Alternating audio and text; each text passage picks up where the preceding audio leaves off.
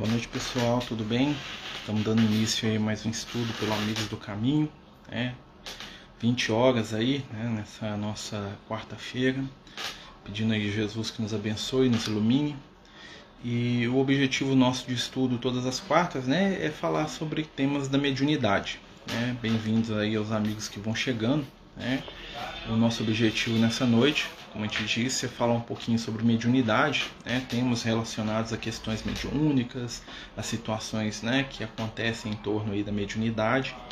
E, né, como a gente tem feito ultimamente nas quartas-feiras, né, é um estudo mais voltado para a questão de perguntas e respostas. Tá? Então, os companheiros aí que estão participando com a gente, fiquem à vontade aí de trazerem questões do campo da mediunidade aí, né, para a gente poder conversar sobre. Tá? É, para dar início né, ao nosso estudo de hoje, né, a gente já pegou algumas questões aí com alguns amigos aí e a gente tem uma, uma questão bastante interessante né, que uma companheira nossa trouxe para a gente hoje, que é sobre a questão da mediunidade para aquelas pessoas que de certa forma né, aparentam não estar preparada para ela. Né? Por exemplo, uma pessoa né, tem uma percepção espiritual mediúnica, né, ela consegue perceber os espíritos, entretanto, essa pessoa tem um comportamento desequilibrado ou um comportamento que não está à altura né, dessa percepção espiritual. E aí a companheira estava questionando com a gente, né, a nossa irmã Emília, se isso seria correto e por que né, algumas pessoas que não têm. É, vamos dizer assim, preparo moral né, suficiente, recebem né, essa oportunidade de ter uma percepção mediúnica mais aflorada. Né, Para a gente entender isso, primeiro nós temos que voltar lá no Kardec né, e lembrar que o Kardec pergunta isso para os espíritos e os amigos espirituais são bem claros em dizer para o Kardec que a mediunidade ela não é dependente do nível evolutivo de ninguém. Ou seja, uma pessoa que tem mediunidade, uma pessoa que é médium, uma pessoa que tem contato com os espíritos, seja lá o tipo de contato que for, não é uma pessoa que é melhor do que ninguém. Né? Muitas vezes é até possível, né, segundo a fala dos espíritos, que sejam pessoas com limitações no campo moral, para que né, essa mediunidade, para que essa situação seja uma ferramenta né, de crescimento e de melhora para aquela pessoa. É, muitas vezes pessoas que não têm muita fé ou que não têm muita, muita busca espiritual, né, muito equilíbrio espiritual. Deixa eu dar uma olhadinha aqui. Ah, é um gato brincando ali, deixa para lá. Então, pessoas que não têm muito equilíbrio espiritual vão né, ter uma mediunidade mais pungente, uma mediunidade mais ostensiva, como te diria. Né? E, e aí muita gente fica assim, nossa, mas fulano né, é tão desequilibrado, tem essa percepção toda, por quê? Né? Conforme a gente estava falando, né, a mediunidade ela não é algo que é dado né, ou algo que é, vamos dizer assim, um sinal de superioridade espiritual. Mediunidade é uma ferramenta de trabalho. Né? E como todos os nossos sentidos, ela pode ser né, é, uma dádiva da espiritualidade e uma conquista pessoal. Existem pessoas né, que na sua história evolutiva, que na sua caminhada e nas várias vidas, desenvolveu naturalmente né, as suas percepções mediúnicas e traz isso né, para suas vidas atuais. E existem outras pessoas que recebem a mediunidade como um presente da espiritualidade, ou seja, a pessoa não tem aquela mediunidade inata, né? mas ela nasce com a percepção mais aflorada porque a espiritualidade intervém naquele caso particular e aquela pessoa vem com a mediunidade que não é o natural dela. Isso é comum de acontecer, como também é comum de acontecer a pessoa que já tem uma percepção e que se mantém com ela. E é possível também até uma segunda questão. Né? É possível, por exemplo, uma pessoa que tem muita percepção mediúnica ainda ter essa percepção aumentada pela espiritualidade, né? se for necessário para determinada situação. E é possível que uma pessoa que tenha né, uma percepção mediúnica já natural, né, por algum motivo, a espiritualidade limite aquela percepção da pessoa. Então são vários casos que podem estar acontecendo, né? E cada caso vai representar um, um momento, um estado, uma situação espiritual da pessoa. Né? Então a gente tem que sempre lembrar disso. Então muitas vezes uma pessoa desequilibrada ela vai ter ali né, uma percepção mediúnica exatamente para quê? Para ela ter um, um chamamento, para ela ter algo que chame a atenção dela né, para a vida espiritual, para as responsabilidades espirituais, para a existência de alguma coisa que está além aqui desse mundo à nossa volta, né? E nesse sentido a mediunidade pode ser uma ferramenta de alerta, uma ferramenta de despertar, pode ser até mesmo uma ferramenta de impor limites. Né? Imagina uma pessoa muito desequilibrada que percebe espíritos obsessores se aproximando dela em determinados ambientes, né? ou em determinadas situações que elas. É, que elas conseguem né, perceber e aquilo vai frear determinados vícios de algumas pessoas. Não tudo, né, que a gente sabe, mas pelo menos o medo vai botar na pessoa. Né? O companheiro está perguntando aqui: os obsessores podem programar sua reencarnação ou apenas seus mentores? Ó, todos nós programamos as reencarnações de maneira, vamos dizer assim, é, é, natural. O que, que acontece? É, as nossas reencarnações são reflexo das nossas ações. Então, tudo aquilo que acontece comigo hoje é um reflexo das minhas escolhas do passado. Então, de certa forma, eu programei. Né? Então, se eu sou uma pessoa que valorizou né, os valores da arte, se eu fui uma pessoa que trabalhou né, ali a arte e desenvolvi valores artísticos, eu vou reencarnar com uma facilidade artística. Posso dizer que foi uma consequência da minha ação. Se eu sou uma pessoa que é, menosprezei, né? por exemplo, a, as pessoas, ou a família, ou a minha companheira, numa vida passada, eu vou ser uma pessoa que vai reencarnar com uma dificuldade no campo afetivo. Então, isso é uma programação que segue, vamos dizer assim, a lei de causa e efeito, da ação e reação. Né? Mas né, a espiritualidade pode movimentar isso aí. E é possível também, né, apesar de ser meio controverso, Tá? É, alguns espíritos, né? a gente fala obsessor, mas muitos espíritos inferiores, moralmente falando, tá? eles conseguem sim interferir em questões da sua reencarnação, principalmente espíritos que vão buscar coisas mais sensuais. Né? Vamos lembrar que nem todo espírito inferior é um obsessor. Tá? O obsessor é um espírito que coloca a vontade dele sobre o outro com o objetivo de perseguir ou de domar. Existem entidades do mundo astral inferior que não fazem isso tá? que não tem interesse nenhum nos encarnados, né? E que tem outros interesses que pertencem lá, né, a eles lá no mundo espiritual. Mas um espírito desequilibrado, vamos dizer assim, o que é um espírito desequilibrado? Um espírito desequilibrado é um espírito que tenha conteúdos, é, talvez muita inteligência, mas não tem amor, né? Que não é um espírito inferior, né? Ele pode ser um espírito inteligentíssimo, mas pode ser um espírito que ainda falta amor, então ele é um espírito desequilibrado. Né?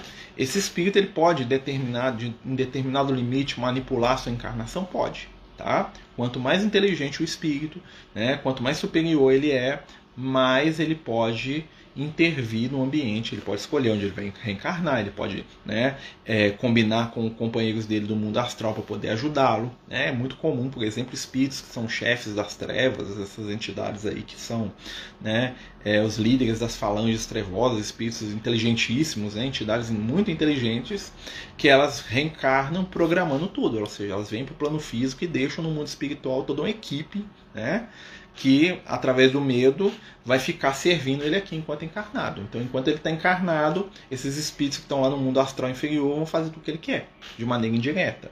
Tá? E por que, que eles fazem isso? Muitas vezes porque tem medo dessa entidade. Eles falam assim: ó, eu vou reencarnar e vocês vão fazer isso, isso e isso. Se eu voltar aqui, vocês estiverem me trás, vocês vão ver comigo. Então, tem espírito que faz isso.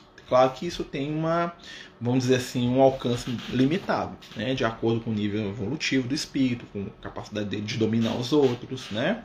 Mas os espíritos iluminados, eles podem interferir em qualquer processo reencarnatório que eles quiserem. Tá? Quanto mais evoluído o espírito, mais ele tem capacidade de mexer. Normalmente, eles não fazem muito isso. Tá? Normalmente as interferências dos espíritos superiores são pontuais. Uma situação aqui, uma ali, um ajuste aqui, um ajuste ali, porque eles respeitam o nosso livre-arbítrio. Tá? Eles podem fazer grandes intervenções, mas isso são, são situações, vamos dizer assim, que não são o corriqueiro. Até porque nós precisamos aprender. Né? Mas eles podem facilitar alguma coisa para a gente com o intuito da gente crescer. O que acontece né, é, Edu? Eu sei que você até está satisfeito. O que acontece muitas vezes é que o ponto de vista da espiritualidade superior é diferente do nosso.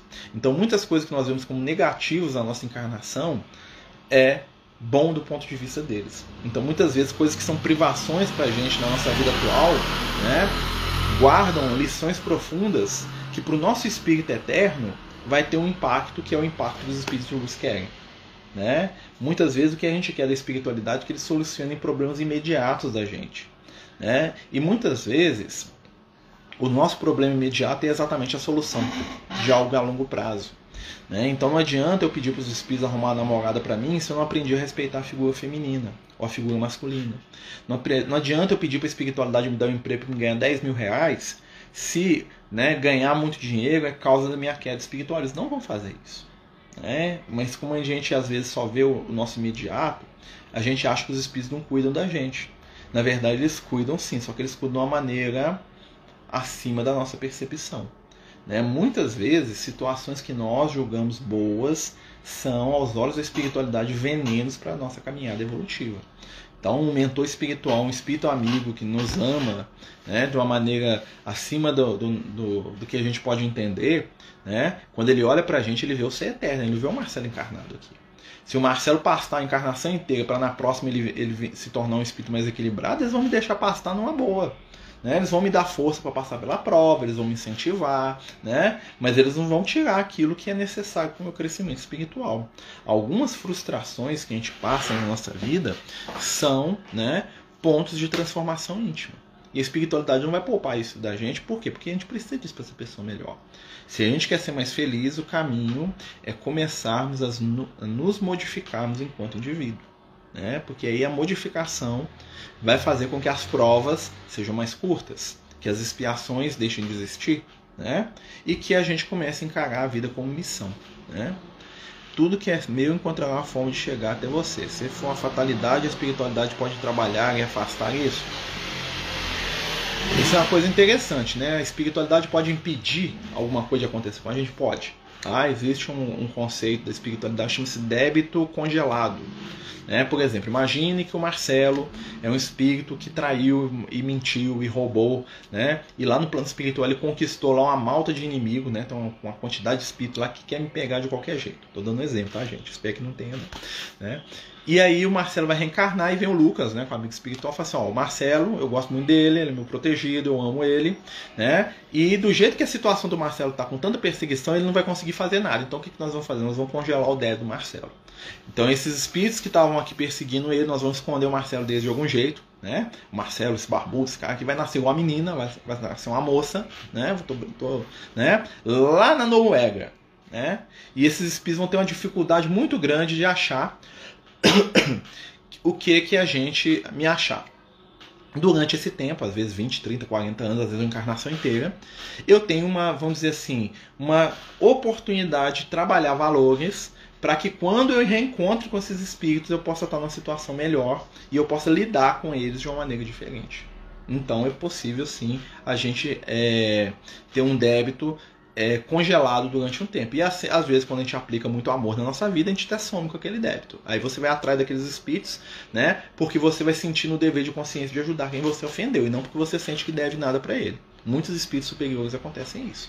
Eles dão um salto evolutivo, né?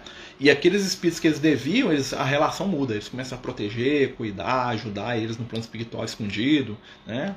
Funciona assim.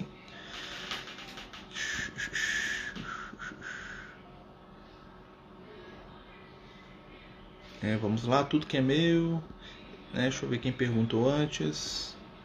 Aqui, eu não vi a da Ariela, desculpa. Você pode falar de novo, Ariela? Estou lendo aqui. Nossa situação de entidades inteligentes, mas que não são iluminadas quando reencarna, ela poderá evoluir e quando retornar ao mundo espiritual mais evoluído? Sim, pode. É possível que um espírito que reencarne, né? O espírito sempre melhora né? Aí nós temos que ver o que é melhora, tá? Mas existe sempre uma melhora. A reencarnação ela sempre bota a gente para frente, tá? Então o espírito ele pode voltar menos agressivo, menos violento, ele pode voltar ainda querendo mandar acontecer, fazer, mas ele não vai ser tão agressivo e violento quanto ele era antes. Né? Então todo processo reencarnatório tem um ganho espiritual, todos, né? Ninguém fica estacionário. O que a gente pode até tentar estacionar, mas a gente ganha alguma coisa. Por isso que a espiritualidade deixa esses espíritos meio que fazerem o que eles querem. Ah, não, vai lá, né? Claro que eles não vão falar isso, que os espíritos não vão ver os espíritos de luz, né? Aí tá lá o cara planejando tudo a espiritualidade lá invisível lá, deixa ele planejar, né? Ele tá, ele tá isso que ele vai fazer, deixa ele fazer, porque ele vai ter ali umas provas ali que vai ajudar ele a pensar em alguma coisa, entendeu? Então assim, a espiritualidade ela sabe o que está acontecendo, ela não precisa intervir né? mas eles estão no controle da situação. Né? Por mais que os espíritos trevosos achem que é eles que mandam, né? de certa forma, né? é tudo relativo. É, é, o Edu, eu não vi a pergunta da Ariela, né? Não tô achando aqui. Cadê? Vamos procurar. Pessoa pode perder essa percepção mediúnica devido ao comportamento, por exemplo, uma pessoa muito vaidosa ou algo do tipo. É difícil a pessoa perder a mediunidade durante a encarnação. Né? Apesar das lendas né, que a gente tem em torno disso, né, que desligam a mediunidade, na verdade, isso é uma pessoa, a pessoa meio que se bloqueia. Tá? Normalmente, a percepção mediúnica que a gente tem dura a nossa vida toda.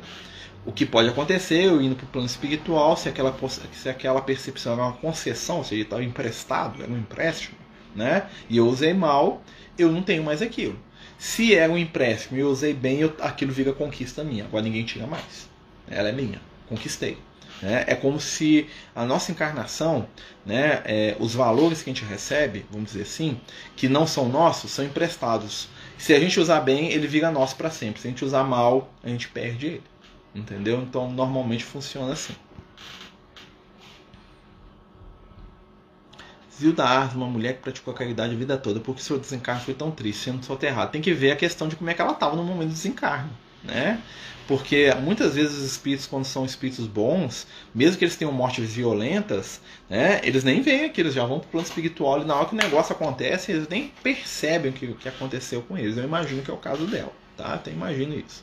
Né? Vamos lembrar que os apóstolos morreram de, morte violenta, o próprio Cristo. Né? Muitos cristãos foram trucidados no circo romano. Né? E a espiritualidade fala que no momento ali, antes mesmo do cara terminar quase que desencarnar, ele já estava no mundo espiritual. Né? Eu lembro do desencarno do Paulo. Né? O Paulo estava lá na, é, em Roma, né? E o nego mandou cortar a cabeça dele. Na hora que o cara deu a faca, né? O cara cortou com a espada, né? Na hora que o cara bateu a espada na, na, na, na, na cabeça do Paulo para cortar fora, o Paulo já não viu nada, né? E na hora que ele se viu, já estava no mundo espiritual e não estava enxergando. Aí apareceu lá Ananias e Gamaliel, né? É bom demais, né? E aí ajudaram ele, mas ele mesmo não viu o processo lá de morrer, da cabeça cair, aquela coisa toda, né? Ele não percebeu aquilo. Alguns espíritos podem ficar até presos ali naquela cabeça morta, né? Muita gente fala que a consciência da pessoa fica alguns segundos, né? Então, por exemplo, corta a cabeça, o cara fica vivo, vendo, enxergando durante uns segundos, né? O Paulo não teve isso. Né? Ele mal sentiu o golpe e já a espiritualidade já, vamos dizer assim, bloqueou ali a sensação e já levou ele para o plano espiritual. Ele nem viu o desencarne dele. Né? Então, assim, no caso dela pode ter acontecido isso também. Né? Como também muitos espíritos que desencarnam lá numa cama, no leito, lá, né? cercado de tudo que é cuidado, na hora que ele desencarna, ele já vai atormentado para as zonas inferiores, ou então já está né? dentro ali do ambiente ali de obsessão, porque foi pessoas que infelizmente não fizeram por onde. Né? Então, o gênero de desencarne não vai falar muito do como o espírito chegou. Né? Para a gente aqui é uma visão triste, aquela coisa toda, para o espírito muitas vezes não. Vamos lá. Então fala de mediunidade, né? Até mesmo quem encarnou e se suicida há um ganho. Há um ganho. Há um ganho porque a pessoa, o suicídio é um momento da vida da pessoa, né? A pessoa teve toda uma encarnação até ali. Né? Então, naquelas, naquela, mesmo que ela tenha falhado na questão do suicídio, né? É, e normalmente o suicídio é reincidente, ou seja, o suicida de uma vida e já suicidou em outra, né? Mesmo que ele tenha feito isso, alguma coisa ele vai, vai aprender, alguma coisa ele vai levar para o mundo espiritual de progresso. Pode ser em outra área. Né? Talvez a questão dele seja o suicídio, né? seja a grande prova dele, a grande dificuldade. Mas ele pode ter desenvolvido a questão afetiva, ele pode ter desenvolvido a questão intelectual, ele pode ter... então existem muitos fatores para a gente crescer. Né? Ali naquela parte, naquela questão particular, ele teve um fracasso. Né? Mas é aquela questão, vamos começar de novo. Todos os apóstolos vão lá. Mesmo João Evangelista morreu de velho, que danado. Né? O Joãozinho lá, o mais velho, né? Ele morreu com quase 100 anos de idade. Então, o João é outro papo, né? O João, né? Mas ele ficou lá, depois ele veio como Francisco de Assis e penou lá na Itália, lá, né? Quando se dormem na chegada ao mundo espiritual e volta à Terra dormindo, também eles conseguem descobrir suas provas e não entendi, quando se dorme na chegada ao mundo espiritual e volta para a terra dormindo, também eles conseguem descobrir suas provas e expiações de qual forma. É... Eu não entendi bem sua pergunta, Edu. Ficou meio. Talvez o, o Google lá, o corretor, é, se você puder fazer de novo, tá, amigo? A Márcia está perguntando aqui: diante dessas explicações, foi diferente do André Luiz? O de um espírito que praticou a caridade de vida, com certeza, né? Por exemplo, o André Luiz, ele passou no hospital e ficou oito anos no umbral lá, na, né, preso naquela situação lá que a mente dele que né, criou, né? Um espírito como esse aí, né? A gente está aqui teorizando, né? Porque eu não sei a situação espiritual, só Jesus para conhecer o coração, né? Mas uma, um espírito equilibrado, ele vai pro ele vai para a esfera superior direto. Né? Foi fechar o olho ali, já abriu no, no, mundo superior, a espiritualidade já foi lá e já buscou lá, a pessoa nem vê, já acorda num quarto lá numa colônia, ou já acorda numa esfera iluminada, né? Depende muito do nível evolutivo da pessoa. Para ele é instantâneo, né? Então assim, ele nem vê. Os espíritos superiores, eles muitas vezes o processo de desencarne deles é muito rápido, tanto quanto a encarnação. Né? Então, assim, quanto mais evoluído o espírito, mais simples é esse processo para ele. O negócio é, ó, passa rápido. Né? Para o espírito inferior, a pegada da matéria, não, um processo demorado, lento, sofrido, né? que reflete ali os desequilíbrios que ele carrega, Onde João Evangelista desencarnou? Ele desencarnou na, na Turquia, na cidade de Éfeso. Né? Ele teve preso em Patmos, mas ele foi libertado quando ele tinha uns 80 anos e ele ainda viveu uns 10 anos na, na, na, em Éfeso, na Turquia. Ele viveu lá e ele desencarnou de velhice mesmo, durante um, um culto cristão. Né? Ele estava lá no culto lá com o pessoal. Foi uma, uma, época que não tinha muita perseguição. Teve uma grande perseguição quando ele foi preso, né? Né? Então, assim, o, o João era assim, ó. Quando teve uma grande perseguição, foi a época que botou fogo em Roma, que começou lá, matou Pedro, Paulo, matou um monte de gente, né? E aí depois o João ficou sendo o último dos apóstolos. Eles prenderam ele em Patmos uns 20 anos, uma coisa assim. Depois eles soltaram ele. Quando eles soltaram ele, estava havendo um período de relativa calma ali, antes de uma outra perseguição que um outro imperador romano chamado Adriano ia começar. Mas aí ele desencarnou antes disso. Né? Então teve ali uns 15 anos ali de uma certa paz ali para os cristãos, enquanto ele estava solto.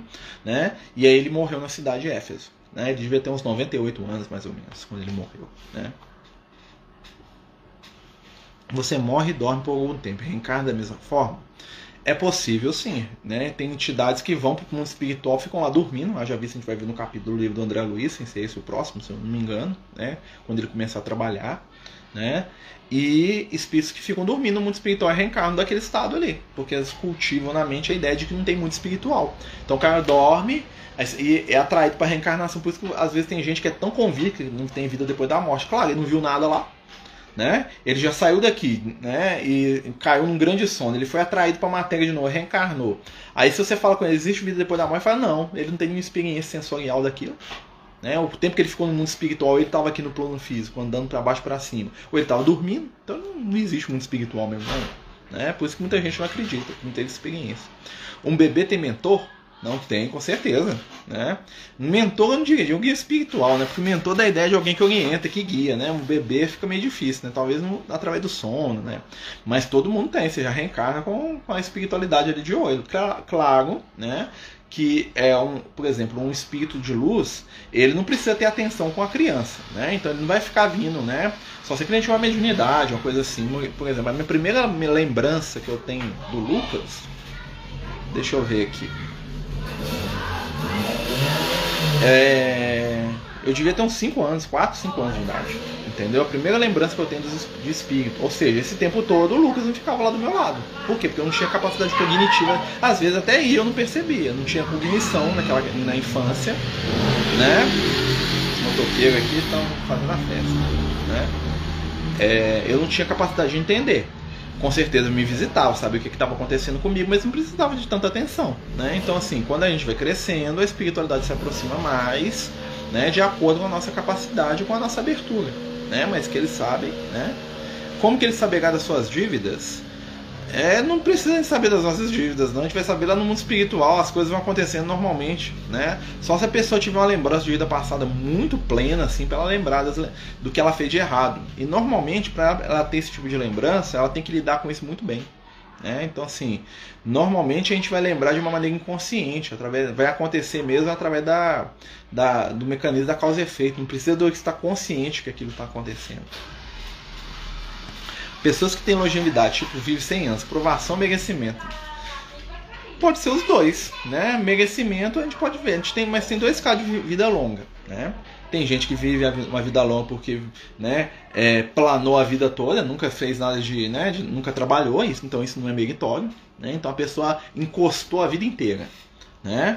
Viveu às custas, sugando os outros a vida inteira. Aí viveu 100 anos, isso não é meritório. Né? Mas uma pessoa que fez aquilo que ela dava conta, que viveu uma vida plena, que viveu uma vida equilibrada e que chegou a essa idade, aí já é merecimento. As duas situações, elas mostram hoje também, né? É, as duas situações são diferentes, tá? E é a mesma situação. Né? Então, assim, depende muito de como a pessoa enfrentou a vida.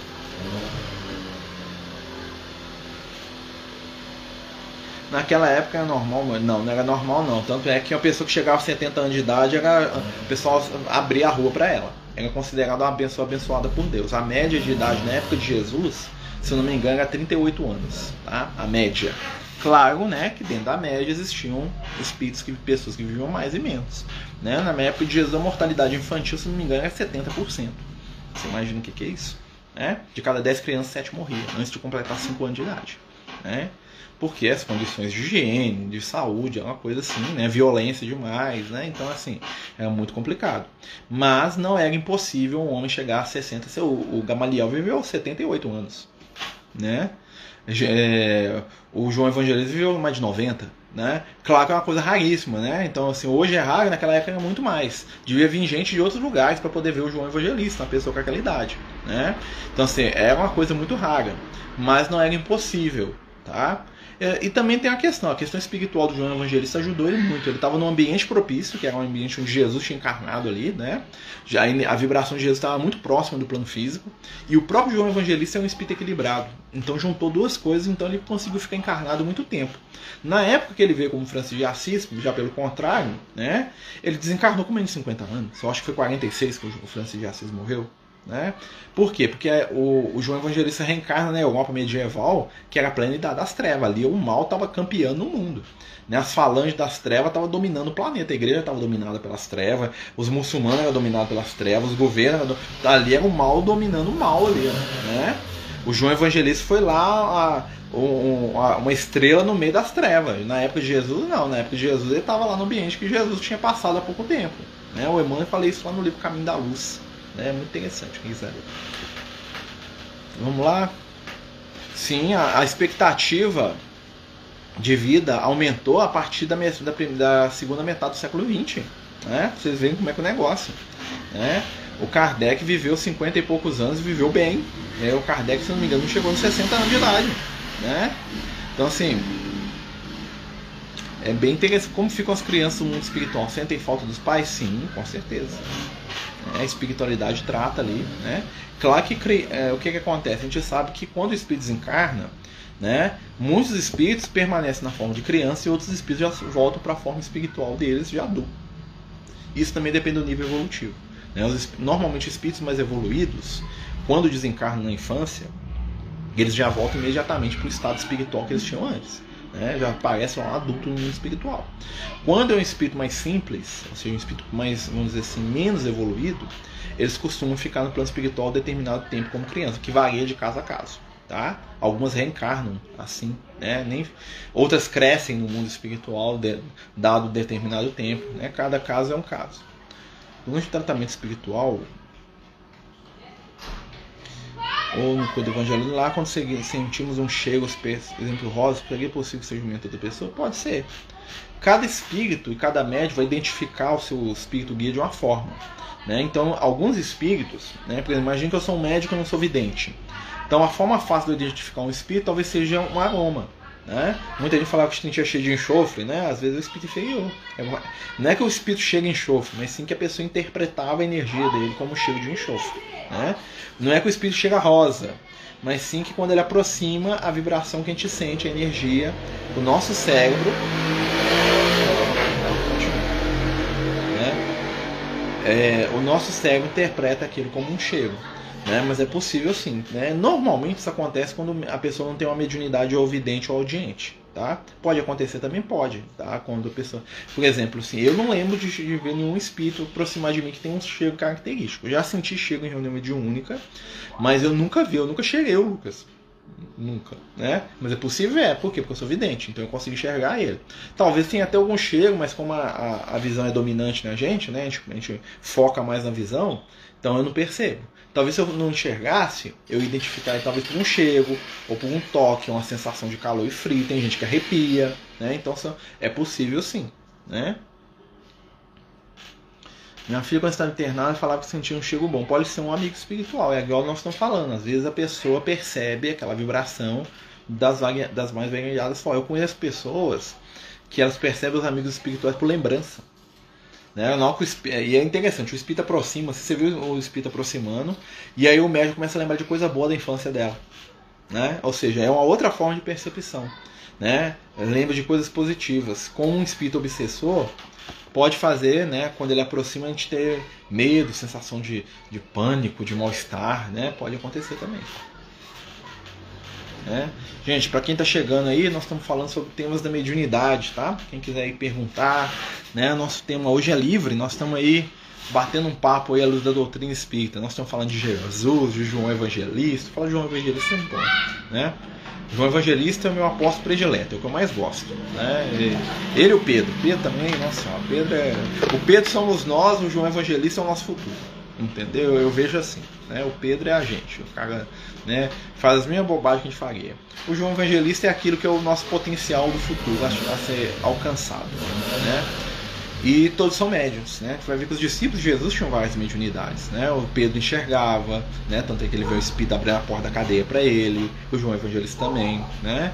Então, assim, a gente vai ver que Jesus estava cercado de pessoas com mediunidades muito afloradas, né? Que eram, é, que claro que não entendiam aquilo dentro do, do, contexto da época, né? A gente tem que né, dar, um, dar um desconto, né? Para o conhecimento da época, mas eram pessoas que tinham percepções muito interessantes. Né? O próprio Paulo tinha uma mediunidade. Né? Ele sonhava, ele tinha uma mediunidade de sonho. O Paulo raramente ele via. Né? Ele viu Jesus, ele via um outro espírito, mas era uma coisa muito rara. Né? E é interessante que quando o Paulo reencarna na, na, na, Idade Média, que ele volta como Lutero. Não sei se você sabe, o Paulo de Tarso reencarnou como Martinho Lutero. O Paulo de Tarso teve. O Martinho Lutero ele teve uma educação muito deficitária do ponto de vista espiritual. Né? Ele nasceu na Europa na, na, na Idade das Trevas, né? E o que, que acontece? A base de conhecimento do Martinho Lutero, comparada com a base de conhecimento do Paulo de Tarso, era, o abismo era diferente. Ó. O Paulo de Tarso tinha um Gamaliel de mestre. Né? O, o Martinho Lutero tinha ninguém. Né? Então, assim, o Martinho Lutero tinha uma mediunidade muito aflorada, né? E o que que acontece? Ele via os espíritos, ele, achava, ele achava que era o diabo que vinha conversar com ele.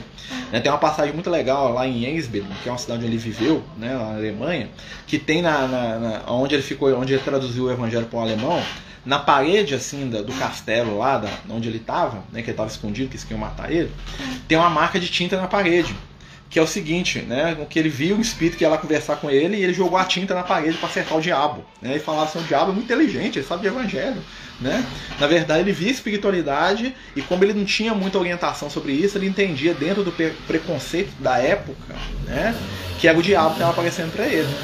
Né? Então, assim, é, não havia preparo naquela época para ele. Mesmo ele sendo um espírito acima da média, né? A, de, a, educação deficitária dele no campo da espiritualidade fazia com que ele achava que qualquer espírito que ele visse era o diabo. Né? E tem um fato muito interessante na vida do Martinho Lutero quando aparece uma mulher para ele quando ele era jovem, né? que estava na tempestade e morrer de medo de chuva. E aí aparece uma mulher no meio da tempestade, um espírito que ele acha que é, que é Santana, que é a mãe de Maria, né? Ele cisma. Tá? O espírito não fala isso pra ele, não, mas ele cismou. Tá? Que na verdade era a Abigail, que é um espírito que tem uma relação afetiva muito grande com ele. Né? Aparece para ele e fala, fala para ele buscar Jesus. Né? E aí ele entende que o Espírito salvou ele da morte, que é a mãe de Maria, olha como é que ele interpretou o negócio. E que ele tinha que virar padre. Foi por isso que ele entrou para a igreja. Né? Fala, ah, mandou virar padre. Né? Mas isso era muito comum na Idade Média, por quê? Porque é uma época muito complicada. O próprio João Evangelista, quando Jesus aparece para ele, né, ele estava lá no campo lá, da, lá, lá na, em Assis, né, ele estava lá perto da igreja de São Damião, Jesus vira para ele e fala assim, Francisco, reconstrói a minha igreja. O que, é que o Francisco de Assis entendeu? Nossa, Jesus, as paredes estão caindo aqui, beleza, pode deixar. Mas começou a reformar a igreja lá, botar tijolo, aquela coisa toda. Né? Com o tempo, ele pegou que Jesus falou para ele reconstruir né, a igreja de matéria, não é a estrutura espiritual do evangelho. E olha que ele é um espírito iluminadíssimo. Né? Ele não entendeu, porque ele estava preso dentro de um conceito social, ali, de um preconceito ali, né? que ele entendeu a igreja como estrutura física. Né? É muito interessante essas questões aí de história de mediunidade aí desse pessoal. Mediunidade de Jesus, disse, ah, mas ele percebe o universo todo? O universo todo, não sei não, o planeta Terra inteiro sim. Né? Vamos lembrar que Jesus, né, assim, os nerds, a gente tem uns negócios de escala de, de poder. Né? Tem uns nerds que falam assim, escala esse que é, é, planetário. Né? Jesus é planetário. A percepção espiritual de Jesus é nível planeta. tá? Ou seja, Jesus percebe tudo que está acontecendo no planeta Terra, que é o planeta dele. Né? Ou seja, que é o planeta que ele criou, ele pegou lá e fez o plano. Né? Então Jesus é o guia modelo da Terra. Tá? Jesus, né, né, no universo, Jesus é mais um em bilhões. Né? Ou seja, cada mundinho tem o seu Cristo. Jesus é um doce, é o nosso. Né? Mas é interessante, né? Assim, a percepção. Um, um espírito de Jesus é difícil a gente ter imaginar, porque a mente de Jesus não funciona igual. Não. Jesus está muito além da condição humana. Né? O Emmanuel fala que Jesus está para a gente como nós estamos para uma bactéria. Né, em termos de organização, de cognição, de complexidade de ser, né, nós somos, né, é, a comparar Jesus com a gente é comparar a gente com a bactéria, com a ameba. Né? Então, assim, então, um ser como Jesus, apesar de ter uma. Quando ele estava aqui, ele tinha uma aparência humana. Jesus está muito além da condição humana. A gente nem entende o que é Jesus. Ah, como é que uma mente de um ser igual a Jesus funciona? Não sabemos. Né? Na verdade, nós sabemos que Jesus deixou de perceber. Então, assim, é, imagina seres superiores a ele. Então, nós estamos. Né? Não vou ficar falando assim. Né? Efeitos fisiomediúnicos. Isso, exatamente. Pode sentir cheiros, muitos médicos sentem. Ologização, né? Isso aí. Nós estamos aqui viajando, viu, gente? Falando de Jesus, de mediunidade. Né? Quem quiser ir participar com a gente, fique bem-vindo. Às vezes palavras muito bonitas no pensamento, só que se eu não, se eu não escrever na hora, não lembro depois. Pode ser de alguém ou é meu mesmo. Pode ser mediunidade, manda bronca escreve. Normalmente a gente percebe o pensamento de algum espírito, mesmo que ele não esteja ali sugerindo diretamente, né? E se aquele espírito parar de pensar na gente, ou deixar a gente, vamos dizer assim, meio de fora, a gente perde o, o, o, sinal. É igual se alguém estivesse conversando com você te dando um recado. Imagina, eu tô aqui na minha casa, que chego lá na rua, eu tô aqui falando com vocês. Fala assim, Marcelo, fala isso, isso, isso, isso. Se passar cinco minutos, eu esqueci o que a pessoa falou. Eu vou chegar lá para que vem a pessoa, eu acho. Né, eu acho que ele queria falar com você, não sei. Eu, eu sou assim, né? Então com espiritualidade funciona, né? Do mesmo modo. Morreu, morreu vibrando medo, sendo uma pessoa boa. Para onde que vai o espírito? O que importa é que nós somos, não que a gente está sentindo na hora do desencarne. Ou seja, vai ser acolhido. Tem pessoas que têm medo, porque o, o que, que é o medo? O medo é fruto da ignorância. Né? A gente tem medo daquilo que a gente não entende, daquilo que a gente não conhece, daquilo que a gente não experimentou. Né? Então a pessoa pode sentir muito medo da morte, né? E na hora que ela vê que ela não morreu, né? Porque ela vai chegar, ela vai abrir o olho, ela vai pegar, não morri não, né? Dá uma acalmada. Então a espiritualidade leva para ambientes apropriados. Por que, que nos anos 40, 50, 60, 70 são muitas histórias de percepção desses espíritos? A partir dos anos 80 se mudou muito. Era um folclore na época ou os espíritos não acham mais interessante? Não, na verdade, é porque nós não estamos mais prestando atenção. Hoje, a partir da década de 80 para cá, a nossa sobrecarga sensorial é muito maior do que na, é, nessas épocas que você falou. Você imagina, na década de 70, né, o máximo que a pessoa ia fazer é ouvir um rádio, ia ver uma novela lá de vez em quando na casa do vizinho que tinha uma televisão na cidade. Então as pessoas sentavam horas na frente da casa dela, andavam no, na rua, né? Ficavam lá dedicando horas lendo um livro lá na luz da lâmpada, lá da única lâmpada da casa, eram mais reflexivas, né? Hoje nós somos sobrecarregados sensorialmente o tempo todo. É, então aqui, antes de eu estar conversando com você aqui, eu estava mexendo no meu computador, estava mexendo no meu celular, estava vendo televisão lá na sala. Eu estou aqui, deixei parado aqui um filme do Netflix que eu estou assistindo. Então, onde que sobra para me perceber os espíritos? É? Então, assim, com certeza, se eu tivesse reencarnado na década de 70, eu reencarnei na década de 70. É, falei besteira. Se eu tivesse sido adulto na década de 70, né, a minha mediunidade ia ser muito mais aflorada. Por quê? Porque eu ia estar num ambiente propício para isso. Hoje, né, até para me psicografar, eu psicografo no celular, no computador. Né? Eu não pego papel, caneta e escrevo, até porque eu sou péssimo de escrita manual, assim, ó, né? Então, quando eu vou fazer uma mensagem psicografada, eu digito, né? Então, assim, hoje a sobrecarga sensorial é muito maior, nós temos menos tempo, né? Então, como a gente está mais envolvido, né? É, com outras coisas, a nossa percepção do espiritual está diferente. Não quer dizer que mudou, quer dizer que a gente está percebendo de maneira mais, vamos dizer assim, é, intuitiva Né? Porque na verdade, o que está acontecendo? Essa imersão né, que nós temos aí, essa sobrecarga né, de informação, é, de certa forma, né, é conectar a mente de todo mundo. Né, que é o que existe no mundo espiritual superior. Nos mundos superiores, os espíritos, né, o que um pensa todo mundo sabe. Não existe privacidade no plano espiritual superior. Por isso muitos de nós não gostam do mundo espiritual superior. Tá? Então a gente desencarna, chega nas colônias espirituais e pede para voltar. Por quê? Porque no mundo espiritual não tem privacidade, seja, você não pode falar mentira, você não pode falar que achou lindo quando você achou feio, porque todo mundo vai perceber. Você não pode falar que você, né, que você tá ali respeitando, você, né? Eu lembro de um, livro do Ranieri, né? Que o Ranieri vai na colônia espiritual superior, aí ele vê um espírito maravilhoso, né? Fala assim, isso aqui é do que um ser humano chamava de anjo, era uma moça. Ele falou assim que é a moça mais linda do mundo. Na hora que ele olhou para ela, ele teve um monte de pensamento de desejo com a moça. Aí o espírito olhou para ele como quem olhava para um animalzinho, né? Ele fala no livro né? Com, aquela, com aquele amor cheio de piedade, tipo assim, coitado, ele tá aqui me desejando aqui, como se eu fosse lá um, um, um ser humano igual a ele, tadinho dele, né? Ele falou que ele pediu para morrer se ele não tivesse muito ele pediu para voltar, ele não aguentou ficar lá no plano espiritual, né? Porque os espíritos de luz eles veem tudo que a gente está pensando o tempo todo, e isso eles fazem uns com os outros. Para eles isso é fantástico. Pra gente que gosta de esconder as coisas, é o fim do mundo. Né? Então, muitos espíritos não conseguem ficar em colônias espirituais, até porque não suportam ter a, a, sua intimidade revelada, ou seja, eles não dão conta de serem eles mesmos. Por isso que uma das grandes coisas para a gente se preparar para o mundo espiritual é a gente buscar o máximo possível ser transparente. Claro que não é ser transparente ofendendo ninguém, né? Tipo assim, eu vou falar que eu pensei aqui, não é assim, né? É ser transparente, não tentando enganar contra aquilo que nós somos, nem os outros, nem a gente mesmo. Porque aí quando a gente chega no mundo espiritual, né? Como é que a gente tem um segredinho ou outros espíritos, ah, né? E os espíritos não ficam falando disso não, tá, gente? Eles não ficam lá, ah, você tem um segredo, né? Assim não, tá? Mas eles sabem de tudo, né? Porque eles não guardam segredo, mas também, você também vai saber o que eles pensam, né? Como saber se é para alguém ou para mim? Normalmente, quando a gente tem essas primeiras percepções, isso é meio que um teste da espiritualidade. Né? Isso aí é normalmente para ver se a pessoa percebe. Aí, normalmente, quando a pessoa desenvolveu a mediunidade, fazer um estudo de mediunidade, aprender a lidar com a mediunidade, aí vai para frente. Um grande erro de muitos médios é pegar as primeiras percepções que eles têm e achar que já vai escrever livro com aquilo. Tá? Normalmente, o processo de desenvolvimento da, da psicografia, uma coisa assim, é um processo de anos. Né? É anos sentando na mesa, escrevendo, né? primeiro escrevendo sobre coisas simples, depois escrevendo outros assuntos, estudando, praticando caridade, para aí começar a sair algum tipo de produção né? que a espiritualidade permite que passe para frente. Então, assim, eu não percebi hoje, eu vou sair passando para frente para todo mundo que eu percebi, não. Né? A, a, a mediunidade ela demanda esse cuidado, né? Então, assim, é, essas percepções que você está falando são tipo um sinal, tá? Não liga muito para o que, que você está percebendo, mas sim em tentar captar o negócio, tentar estabelecer sintonia. Depois que estabelecer a sintonia, aí que a coisa vai começar a fluir.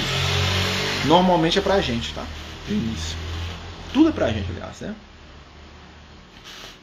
A meditação ajuda os médios, ajuda no sentido de apurar os sentidos mediúnicos, mais ou menos. A meditação ela é boa porque ela ajuda a concentrar tá? Mas a, medita mas a, a, meditação, uma das propostas da meditação é meio que anular a consciência da pessoa, né? É meio que a pessoa ficar no estado lá de, de alfa, lá sem pensar nada. Já a mediunidade, o objetivo dela é que ela pense e ela perceba o pensamento do espírito. Então, assim, a, a, a meditação ela tem um papel assim para ajudar no início ali do processo mediúnico tá? Mas se a pessoa ficar meditando a reunião inteira, ela vai bloquear a influência espiritual. Mas naquela parte da concentração, né, de asserenar a pessoa, então a meditação é uma ferramenta útil. Não pode ficar só na meditação, né? Então é aquele, é aquela coisa assim, tem um meio termo ali. Até porque o objetivo da mediunidade é ter comunicação, né? O objetivo da meditação é serenidade quietude completa. E eu não vou para reunião mediúnica para ter serenidade, né? E para ter é, quietude completa. Eu vou lá para perceber o espírito passar uma mensagem dele. Né? Então são coisas que a gente vai. É útil, mas a gente tem que ajustar. Né? Mas normalmente tudo que os espíritos falam, minha amiga, eu vou falar para você aqui. Primeiro é pra gente. Tá? Então toda mensagem que a gente recebe, oh que lindo, vou mandar pro fulano. Pra você também. Tá? Então assim, que bom, né? Porque a gente está ganhando também, com certeza, né? Mas faz o que eu tô te falando, começa a tentar manter o vínculo. Ou escreve. Não tem problema você escrever e depois jogar fora tá? Né? Com o tempo você vai começar a identificar o padrão daquele, daquele companheiro que está ali tentando escrever. E aí você vai começar a ler o que você está escrevendo, vai ver se aquilo é uma coisa boa, se é uma coisa positiva. Né? E são, aí a gente vai analisar depois o conteúdo das comunicações, é assim que funciona. Mas tenta lá, né? É, com certeza é algum espírita te cutucando aí, vamos, vamos ver até onde que ela percebe aí o que, que dá conta. Mas realmente, hoje é um pouco mais difícil da gente perceber. Existe risco de desenvolver mediunidade de doenças graves? Depende. Tá? Por exemplo, é, se a pessoa tiver um transtorno psiquiátrico, né, não é recomendável. Por quê? Porque ela, ela já não tem autocontrole suficiente. Então ela vai estar ali trabalhando para poder é, aumentar a percepção espiritual dela. Então ela pode ter um processo, processo obsessivo. Né? Então se a pessoa tem um problema neurológico, psiquiátrico, nem tanto. Tá? Mas se for um problema físico, Depende, cada caso é um caso. Normalmente, normalmente a espiritualidade sabe dosar essas coisas, né? Por exemplo, muita gente tem, fala assim, ah, fulano de tal tá grávida, não pode participar da reunião mediúnica. Pode, né? Enquanto a pessoa sentir que dá conta, pode. Ah, fulano de tal tá muito doente, não pode participar, tá com problema cardíaco. Pode. Se a pessoa quiser, a espiritualidade ajuda. Às vezes o que acontece, por exemplo, a pessoa tem um problema cardíaco. E ela também é muito assustada, medrosa, ela não tem, ela tem dificuldade de lidar com a reunião mediúnica. Se ela for para a reunião mediúnica, ela pode passar mal. Não por causa da mediunidade, mas sim porque ela, vai, ela vai entrar no estado de medo. Mas se imagina um médium, né? Um, imagina uma pessoa que tem um problema de coração, mas ele não sente medo dos espíritos. Porque para ele é normal, ele não assusta, ele não, não vai ter problema. Né? Então, assim, é situações que tem que ser analisadas caso a caso. São situações, né? A, a mediunidade, ela não é obrigatória de se desenvolver. É uma coisa que a gente tem que lembrar sempre. Melhor médio, médio trabalho. Né? Tem pessoas que vão ficar anos a fio na mesma mediúnica e não vão desenvolver mediunidade. Enquanto que outras nem precisam disso, já chegam lá com o negócio saltando. Né? Igual, a gente, igual a gente, a gente fala lá na reunião, né? A Marta vai lembrar que a gente fala isso lá na, na reunião, lá pro pessoal que faz educação mediúnica. Por exemplo, a pessoa tem desdobramento. Tá. Então o que é o desdobramento? O desdobramento é quando o espírito sai do corpo. Tá? Então imagina, eu, tenho, eu, eu, eu sinto que eu estou fora do corpo. Tá, o que, que você está vendo fora do corpo? Nada.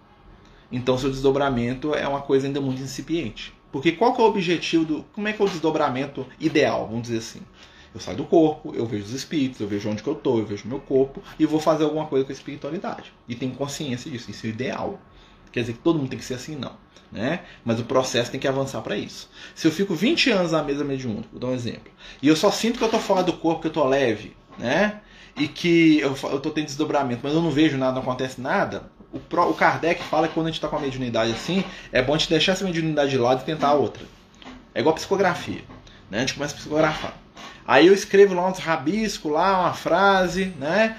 E aí não sai daquilo. Eu fico lá 10 anos na mesma mediúnica fazendo aquilo. O cara fala, se o treino está desenvolvendo, né? Quer dizer então que não é uma mediunidade que talvez seja útil para você naquele momento. Talvez o seu, o seu caso vai se dar passe.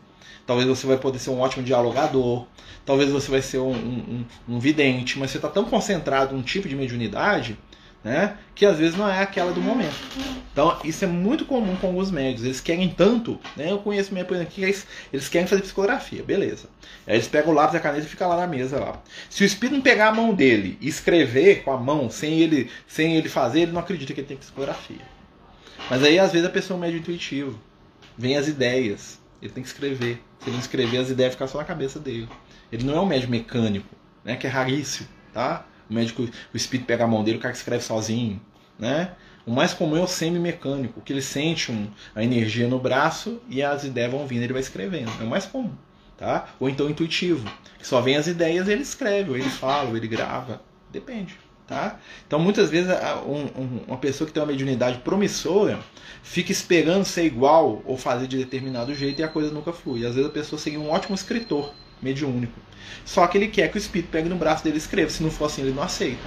Aí tem um livro para escrever no espiritual, ele passa a vida inteira sem escrever. Por quê? Porque não foi do jeito que ele queria. Né? Tem muitos médicos que chegam no plano espiritual e falam assim, ó, você queria.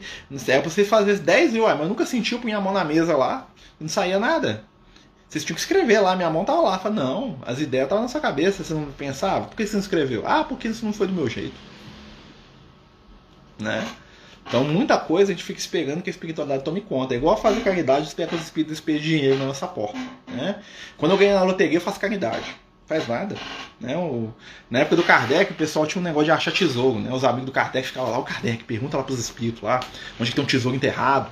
Se eu achar um tesouro enterrado, eu vou fazer caridade, vou ajudar todo mundo. Né? E disse que uma vez ele foi lá, o cara encheu tanto o Kardec, que ele, na reunião mediúnica, o São Luís manifestou, falou, oh, meu irmão, deixa eu te perguntar uma coisa aqui. Né? Você me desculpa, tá lá no Evangelho segundo Espírito. Né? O São, falou São Luís, fala o seguinte, companheiro tal tá querendo achar um tesouro, vocês sabem, né? O cara, aí o São Luís brincou, falou assim, a primeira pessoa que ele vai ajudar é ele mesmo, né? né? E falou assim, não, o verdadeiro tesouro é o evangelho, né? Então, às vezes, as pessoas querem que a espiritualidade faça antes delas fazerem. Né? E nem Jesus faz isso. Né? Lembra que Jesus multiplicou o pão que o pessoal levou para ele. Né? Nossa passagem mais bela do Evangelho, na verdade, ele multiplicou, ele fez o pessoal dividir o que tinha.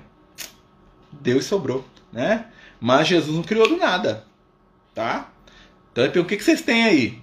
O pessoal levava, Jesus multiplicava. Então nós temos que dar a nossa parte. O que, que eu tenho aqui? Ah, eu tenho umas intuição aqui. Então manda bronca nessa intuição. O que, que eu tenho aqui? Ah, eu tenho vontade de fazer um trabalho e ajudar a pessoa carente. Sai e começa. Que a coisa flui. Poderia dizer que somos todos de esferas espirituais ou nascemos para evoluir aqui? Ou seja, não somos desse mundo mesmo? O mundo as esferas espirituais fazem parte do mundo, né? O plano físico, ele é, né? Quando a gente fala mundo, né? A gente está falando do planeta Terra. O planeta Terra ele é constituído da parte mais densa e da parte mais sutil. Então, assim, tudo é planeta Terra. Então, assim, essa divisão não tem muito sentido, né? Porque o espírito ele não nasce na Terra, né? O espírito ele vai reencarnando. Os planos mais densos são para a gente encarnar, ter experiências mais, mais grosseiras, materiais, para a gente crescer espiritualmente. Mas nós, se a gente for analisar bem, nós não somos desse mundo mesmo, não. Né? Nós somos é do mundo espiritual, né? De, lá que é o mundo original. Tá? Mas aí o, o que, como é que é esse, essa questão né? Nós estamos encarnados no plano físico. Porque o plano físico ele é transitório. A Terra vai acabar um dia. Um dia o planeta aqui vai sumir. O mundo espiritual é a Terra. Talvez o plano espiritual em torno da Terra vai sumir junto com a Terra. Mas aí nós vamos para o espaço, para algum outro lugar aí, né? Porque assim, o plano, o planeta Terra, em torno dele, tem um plano espiritual da Terra. Assim como o planeta Marte, em torno de Marte, tem um plano espiritual de Marte. O plano do planeta lá, Vulcano, lá, do, né? Tem o plano de, de Krypton, tem lá um plano espiritual do planeta Krypton. Tô brincando, tá, gente? Mas é basicamente isso, né? A Terra é um mundo de prova e expiação, exatamente. A Terra é um mundo de prova e expiação. Por quê? Porque é um mundo ainda primitivo, né? Na escala é, evolutiva, os mundos, né? Ó, chegou um caminhão. Deixa eu fechar a janela aqui. Pega aí.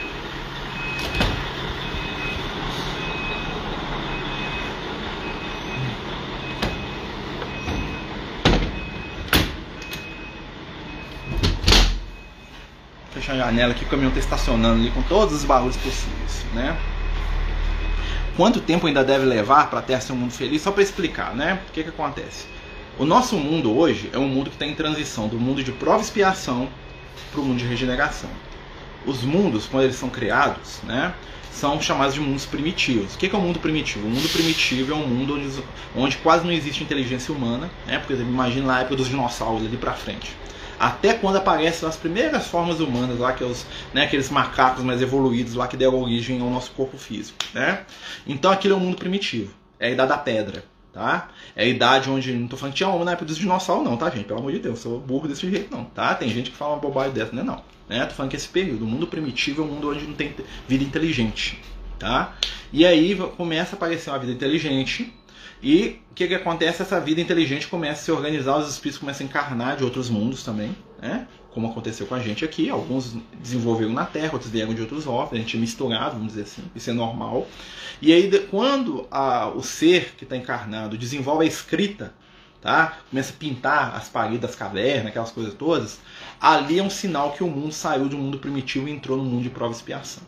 Ou seja, o mundo de prova e expiação é um mundo que tem a capacidade de guardar sua história seja gravada na parede, seja fazendo um hierogrifo, fazendo um monumento, fazendo uma, uma tumba, seja na consciência do espírito. Essa é a característica do mundo de prova expiação, ou seja, você vai começar a gravar os seus valores para frente.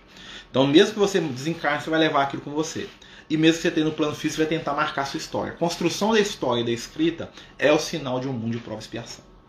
Depois disso, né, e nós estamos no processo de, de, nós estamos no processo de mundo de prova e expiação mais ou menos, mais ou menos há um milhão de anos. Mais ou menos, há um milhão de anos. Né? Agora, nós estamos entrando no momento que nós estamos saindo da prova expiação e nós estamos entrando na regeneração. O que, que é isso? A causa e efeito vai começar a ser menos presente e os espíritos vão ser mais aqueles que estão com o esforço do bem. Sempre eu falo isso, né? Que o que importa para a espiritualidade é o nosso esforço de fazer o bem. Então, essa é a característica do mundo regenerado, que é um mundo que está começando a modificar as coisas agora. Tá? Um mundo em regeneração não é um mundo perfeito, é um mundo de reconstrução. Né? Então, nós vamos ficar aí no mínimo uns 10 mil anos nessa regeneração melhorando, reconstruindo, né? criando novos valores, isso aí. Depois desse mundo de regeneração vem aquilo que os espíritos chamam de mundo regenerado, que é um mundo onde já existe a paz, onde o amor domina, aquela coisa toda. Depois disso vai vir um mundo que os espíritos chamam de mundos felizes, ou mundos celestes. O que é o um mundo celeste? Imagina um mundo onde o espírito mais. qualquer espírito é do nido Francisco de Assis para cima. Isso é um mundo celeste. Tá? Você imagina um mundo que a população da Terra inteira está no nível evolutivo do Francisco de Assis né, que tem uns 50, uns mil a encarnar no livro de Jesus. Isso é um mundo celeste. Tá? Então os mundos eles vão se aprimorando com o tempo à medida que os espíritos que estão encarnados nele, ou seja, a gente, se aprimora. Então não é o mundo que transforma, é a gente que se transforma e por consequência o nosso orbe, seja ele no plano físico ou no mundo espiritual, vão se transformar também. Característica, por exemplo, do, do mundo em regeneração. Os umbrais, do jeito que a gente entende, vão sumir as zonas inferiores, abismais, onde os espíritos sofrem, aquelas coisas todas, vão, tendem a desaparecer. Tá? Esses espíritos estão nessas regiões eles vão para outros mundos primitivos para continuar o processo evolutivo deles. Aqui na Terra não vai ter mais. Então, se você desencarnar, né, o lugar mais atrasado da Terra vai ser o nosso lar. Estou dando um exemplo. Né? Imagina, o lugar mais atrasado que alguém possa ir no mundo regenerado vai ser uma colônia do nível do nosso lar. Tá? Então você imagina onde que vai, onde que vai dar, né? Então se, você, se o espírito andar no umbral, né, aquele umbral lá do André Luiz, vai ter nada lá. Ou então vai ter um lugar muito lindo, maravilhoso, vai ser uma coisa, né? Porque as coisas vão estar modificando, né? Que os espíritos estariam mais presentes no mundo de regeneração. Com certeza, eles vão estar mais presentes, já estão, né? O que acontece é que nós estamos num período de transição. Né? E nesse período de transição, o que, que acontece? Nós temos um momento de provas coletivas muito grandes. Né? É como se a gente estivesse no momento de aferir resultado das nossas encarnações. Né? Essa encarnação nossa, ela tem características que são muito diferentes. Por exemplo, nós temos uma potencialidade para nos espiritualizar muito grande. Né? Mas nós estamos convivendo com espíritos muito atrasados ao mesmo tempo. Por quê? Porque tem muito espírito que não reencarnava há milênios que está tendo a última chance de reencarnar aqui. Né? Para depois eles serem levados. Então, muitos espíritos que estão aqui hoje parecem que são espíritos da Idade Média. Né? Eu lembro uma vez que é, vocês devem lembrar, né, quando mostrou o pessoal lá do Estado Islâmico, né, é, que o pessoal do Estado Islâmico está crucificando os outros. Vocês imaginam o que, que é isso? O pessoal está crucificando um médico de moda da época de Jesus. Né? Agora, no século XXI, tinha gente sendo crucificada lá no Estado Islâmico. Aí eu falei, ô Lucas, o que, que é isso? Aí o Lucas falou comigo, falou assim, o que, que acontece? Esses espíritos que estão naquela região, né, que são os líderes desse Estado Islâmico, são entidades que estavam nos planos inferiores da Terra tem mais de mil anos. A última vez que eles pisaram no plano físico da Terra, tá, não existia nem barco ainda. Né? Existia Império Romano, existia Galé, existia, não existia barco à vela. Existia... Então, assim, são espíritos que mentalmente eles estão encarnados no século XXI, mas eles são seres né, que in, in, inconscientemente são seres de mil, dois mil anos atrás. Então eles vivem como viviam naquela época. Então eles olham para a pessoa, eles pensam em crucificar, em trucidar, eles fazem a mesma coisa que eles faziam há mil anos atrás. Eles, estão, são espíritos que estão tendo oportunidade de encarnar. Tem muitos espíritos hoje encarnados, né, que são espíritos que não conseguem viver na nossa sociedade. A nossa sociedade ela é violenta para eles. No sentido, se você fizer um carinho para eles, está ofendendo, está agredindo. Porque eles não sabem lidar com isso. São espíritos primitivos. Só entendem a língua da, né? Eu vejo isso muito, por exemplo, às vezes você está com medo de algumas, né? principalmente quando você está com alguns companheiros mais agressivos, né? as espíritos, assim, né? É, companheiros que se você, não, se você for muito carinhoso e gentil com eles, eles te engolem. Mas se você bater firme, de, se, eles veem que você tem autoridade, eles te respeitam. Né? Então, assim, é, são espíritos o quê? São espíritos primitivos. Não adianta ir lá dar beijinho não, que eles vão dar um murro na sua cara, porque beijinho para eles é ofensa. Né? Então eles, estão, eles não sabem lidar no mundo atual. Né? Então eles estão reencarnando as últimas vezes para poder ter uma, um respiro, para eles poderem dar, ter uma chance de aproveitar essa, esse momento da Terra de tecnologia, ciência, conhecimento, para ver se eles dão uma, uma, uma crescida. Né? A mediunidade também vai aumentar muito no mundo de regeneração? Com certeza. né, a, a mediunidade vai ser mais comum, mais simples. Né? Graças a Deus as pessoas vão ver mais, perceber mais os espíritos. Não precisa de reunião mediúnica no futuro, não. Tá? Porque a gente vai conversar com os espíritos o tempo todo. Né? Por terror de alguns companheiros espíritas nossos que têm medo de espírito, né? Tem, tem vários companheiros nossos que têm medo de espírito. Falar que você viu espírito, eles, ah, meu Deus, você viu espírito, não pode falar, chama ele no canto, né? Não pode falar disso não, é muito perigoso, né? Tem que tomar cuidado aí que não, né? Vai chegar um momento que a mediunidade vai ser ampla. Nós vamos perceber os espíritos, nós vamos conversar com nossos pais desencarnados. O mundo já, espera o mundo regenerar para vocês verem, né? Vai ser um mundo que a gente vai ter equilíbrio. Aí quando a gente vai ter equilíbrio, meu, meu avô desencarnar vai poder vir visitar a gente aqui num dia de encontro da família. Né? Eu ia aparecer pra gente durante dois, três minutos, a gente não vai desesperar e morrer junto com ele quando ele desencarnar. Né? Quando, por exemplo, a minha avó desencarnar, eu vou chegar lá, todo mundo vai ver ela sentada lá do lado lá do, do caixão, lá despedindo das pessoas. É, gente, tô indo, tô pro espiritual, vou vir visitar e tal, né? Sem sofrimento, né? Vai acontecer. Nas reuniões mediúnicas participo, sempre manifesto espíritos de mulheres que fizeram aborto e elas não se perdoam, em total sofrimento. Né? Minha pergunta é por que tenho mais essa prospecção de recebê-las? Talvez porque você pode ter sido mulher em outra encarnação e passado por isso, né? ou isso te deu uma, vamos dizer assim, uma sintonia mais fácil com esses espíritos. Talvez você foi uma criança abortada, tá? Tô, tô, tô teorizando, tá, Alfredo? Isso aqui é teoria, né? Talvez você tenha uma história particular nas suas encarnações com essa questão. Talvez você fez aborto em alguém, talvez você era mulher e fez, e você superou isso, né? E aí quando esses espíritos se aproximam, eles sentem, vamos dizer assim, que você entende eles de alguma forma. Muitos espíritos sofredores se aproximam da gente porque eles sabem ou eles percebem de maneira inconsciente que nós temos alguma coisa em comum com eles. Né? Por exemplo, eu estou na reunião mediúnica, eu sou, é, a maioria das vezes que eu dou passividade é para espírito é, arrogante, vaidoso, né, prepotente, né? Os vaidosos, os chefes das trevas, vai tudo lá no Marcelo. Nossa senhora, meu Deus. Né? Porque com certeza eu já fui assim em algum momento. Talvez no, nos mil anos eu não fui, mas em algum momento eu fui. Né? E muitos desses espíritos até gostam de mim, falam, não, quando você, você é meu amigo, você lembra aquela época lá, pá, pá, pá. Então existe, às vezes, alguma afinidade. Né? Às vezes você, já, você tem. Você já passou pela história delas em algum momento. Então você consegue acolher melhor. Né? A gente tem que sempre pensar nisso aí. Né? Como diz o Liel, somente quem já chorou sabe consolar. Né? Então quem chora aprende a consolar. Tem muitos aqui? Uh, muitos. Seria a quebra da terceira dimensão, acesso livre na crosta da Terra? De certa forma, sim, né? Porque na verdade nós vivemos num mundo, né, que a gente ainda é muito materializado. Né? E a nossa mente não busca o espiritual, então a gente não percebe porque a gente, a gente não tem muita capacidade, organicamente falando, e porque a gente não quer também. Então tem dois fatores de bloqueio aí. Né? Quando a gente for mais espiritualizado, o que, que vai acontecer? Os nossos próprios órgãos né, vão perceber melhor. Né? O que, que é mediunidade se não um processo que está sendo aprimorado ainda? É, é um sentido novo que nós temos que está sendo descoberto. Né? Então a mediunidade né, ela precisa ser exercitada em várias encarnações. Tem muita coisa da mediunidade hoje que ainda não dá para ser utilizada de uma maneira adequada. Quer ver um exemplo? Mediunidade de premonição. O Lucas fala assim: a mediunidade de premonição é uma mediunidade que incomoda muita gente e é uma mediunidade que não tem como você trabalhar hoje. Você vai botar a pessoa ficar fazendo previsão do futuro, as pessoas não vai, senão vai virar cartomante. Mas é uma mediunidade que ela está começando a despertar e que essas pessoas que têm essas premonições, né, ver o que vai acontecer, essas coisas todas, eles vão dar, vamos dizer assim, sentido para essa mediunidade daqui 5, 6, 7 encarnações. Aí vai ter o objetivo dessa mediunidade. Agora é como se tivesse os primeiros sinais. É como se a gente tivesse, por exemplo, fosse cego e algumas pessoas começassem a enxergar azul, laranja, verde. Aparentemente, isso incomoda.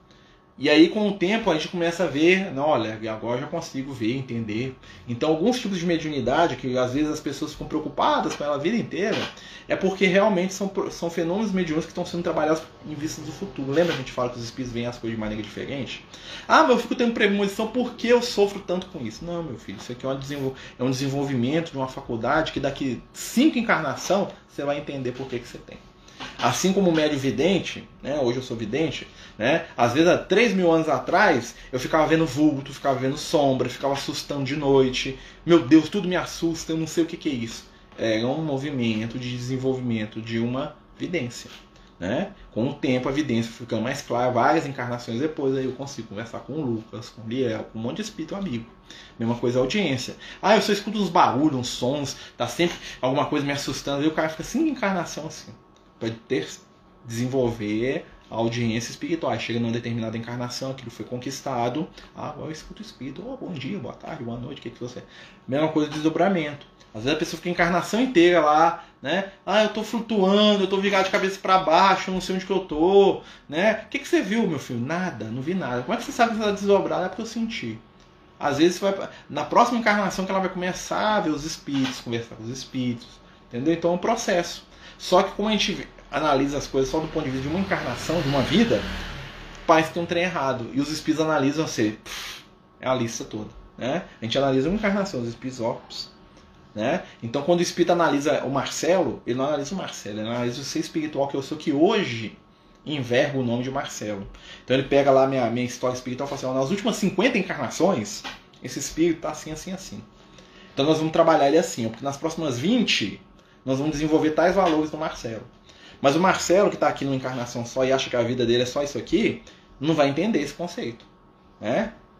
Por isso a gente está tendo informação espiritual para a gente começar a abrir a nossa percepção. Quando a gente abrir a nossa percepção, a espiritualidade traz mais informação. Né? Então, assim, imagina se o mentor vem e fala assim: Não, do meu ponto de vista, meu filho, você sofrer essa encarnação inteira é ótimo, faz ser um monstro. Né? Mas eu falei: Não, meu filho, você tem que entender o seguinte: você passou as últimas 10 encarnações aprontando, matando e estuprando os outros. Agora você está pastando aí, né? E você está aprendendo um monte de coisa. Para mim tá ótimo, que você não está matando nem roubando ninguém. Nas próximas 5 encarnações nós vamos melhorar esse negócio para você ir. Eu não vou entender isso. Tá dando para compreender essas questões? É um processo, né? E as pitonisas, as pitonisas, né, Renato? Agora as pitonisas, né? Que você era uma, né? né? Eram médiums também que estavam desenvolvendo a sua mediunidade naquela época. Normalmente elas eram exploradas, né? Ou então elas eram, né? Principalmente as pitonisas lá de, da, da cidade de Delfos, né? Elas eram drogadas lá porque os gases sulfúricos lá da, da caverna do deus Apolo lá faziam elas ficar toda viajadona, né? Mas é, as pitonisas eram médiums que muitas delas estão trabalhando hoje aí para Jesus. Aí, ó. Ivone da Amaral Pereira foi uma pitonisa lá do tempo do Apolo. Né? Então elas eram exploradas, normalmente as, né, tinha lá a, era, tinha as pitonisas tinha, e tinha lá na, é, as síbilas, né, porque elas falavam silibãs, né, igual cobra em Roma. Né? E tinha também as virgens vestais, né? as virgens vestais também era outra, outro grupo de médiums lá, né? Que tinha que ser virgem, tinha um monte de coisa lá, né? Da deusa Vesta, lá, que era a deusa do fogo, lá, irmã de Zeus. Né? É, né? Mas isso é outra história. Né? Eram médios também. Nós brasileiros somos privilegiados por ter nascido no país tropical, por isso contribui para sermos mais alegres, diferente do país mais frio. De certa forma, sim, mas tem uma história espiritual, né? Na verdade, é um privilégio limitado, porque a gente for analisar, a gente já nasceu num monte de lugar diferente, né? Agora nós estamos aqui, na próxima encarnação eu posso nascer lá na Escandinávia, lá, né? Então, assim, eu, na minha última encarnação, nasci na Alemanha. Entendeu? Apesar que eu não sei nada de alemão. Né? Então, mas assim, a última que eu lembro, tá? Né? Não, mentira, a última foi no Brasil, a penúltima foi na Alemanha. É, mas assim, eu, assim, mas, né? Eu gosto, eu acho legal demais a Alemanha, fico vendo, uma vontade de visitar aqueles negócios lá, né? né? Eu, eu estou muito chegado no Brasil, falar a verdade, eu acho o Brasil muito quente. Né? Acho que minha época de deserto já passou, tem uns 3 mil anos, então né? Eu prefiro lugar mais frio, né? Mas aí, né? Mas o clima contribui sim. Existem estudos é, sociológicos, antropológicos que falam né, que é o que o clima contribui no estado mental, no estado. Pessoas num clima mais tropical são mais expansivas, né? Pessoas num clima mais gelado, mas, né? Isso também é um reflexo espiritual, né? Tanto é que os espíritos de luz espíritos das trevas, né? Espíritos frios, espíritos quentes, tem a ver.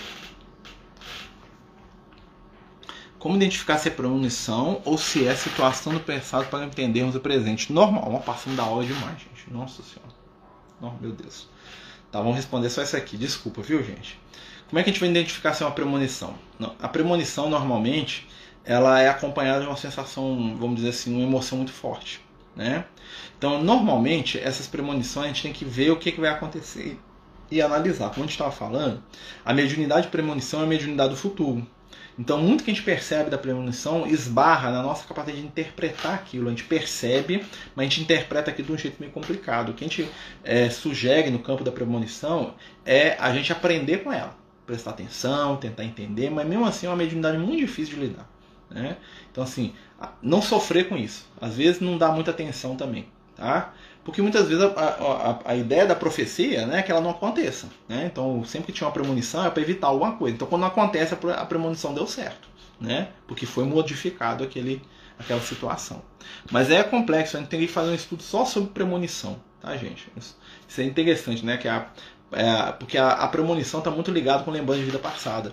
Tá? Porque tem né, a pré-cognição né, e a retrocognição. Ou seja, lembrar do passado, perceber o futuro. Né? E, e, e, os espíritos entram muito nisso. Talvez na próxima semana a gente faça um estudo sobre isso. Né? Seria uma boa. Pessoal, desculpa a gente passou do horário, né? Às vezes eu falo igual uma matraca velha. Né? É, aqui em casa tá, tá fervendo de quente aqui. Não sei se onde vocês estão aí, gente. Mas aqui. Deixa eu abrir a janela aqui que o caminhão foi embora.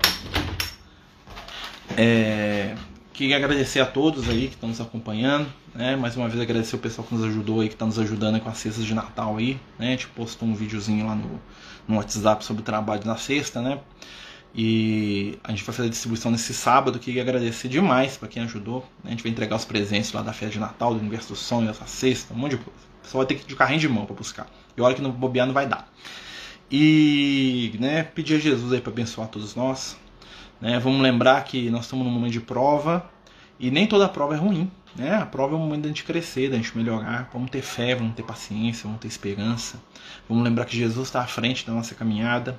Né? Pedir ao Cristo que possa nos envolver, nos abençoar, abençoar todos aqueles que nós amamos, nossa casa, nossa família. Lembrar né, que aos sábados nós temos o nosso tratamento espiritual. Né? Quem quiser participar, é só colocar o nome lá. O nosso amigo Lucas está visitando as casas aí com as equipes da espiritualidade. Né? Normalmente a gente faz a prece aqui na hora né, meditando, pensando, fazendo prece, fazendo irradiação na do tratamento. Quem puder nos ajudar, né? É só no sábado às três da tarde fazer uma prece. Se você não está recebendo um tratamento, fazer uma prece para poder sustentar o trabalho, né? E no mais, né, lembrar, gente, sexta-feira nós temos nosso estudo, né, às 8 horas. Não sei se vai dar para fazer, vou avisar aqui já, né, porque a gente vai estar tá mexendo com a sexta. Vou tentar chegar a tempo, mas a gente vai ficar lá fazendo sexta as coisas. Então, bobear, não sei se vai dar para fazer o estudo de evangelho nesse, nessa sexta-feira. Bobear a gente faz até lá pro Francisco de Assis mesmo, mas a gente vai ver como é que vai ser, tá? No mais, muito obrigado. Jesus abençoe a todos vocês. Muito amor, muita luz, muita paz. Fiquem com Deus. Boa noite.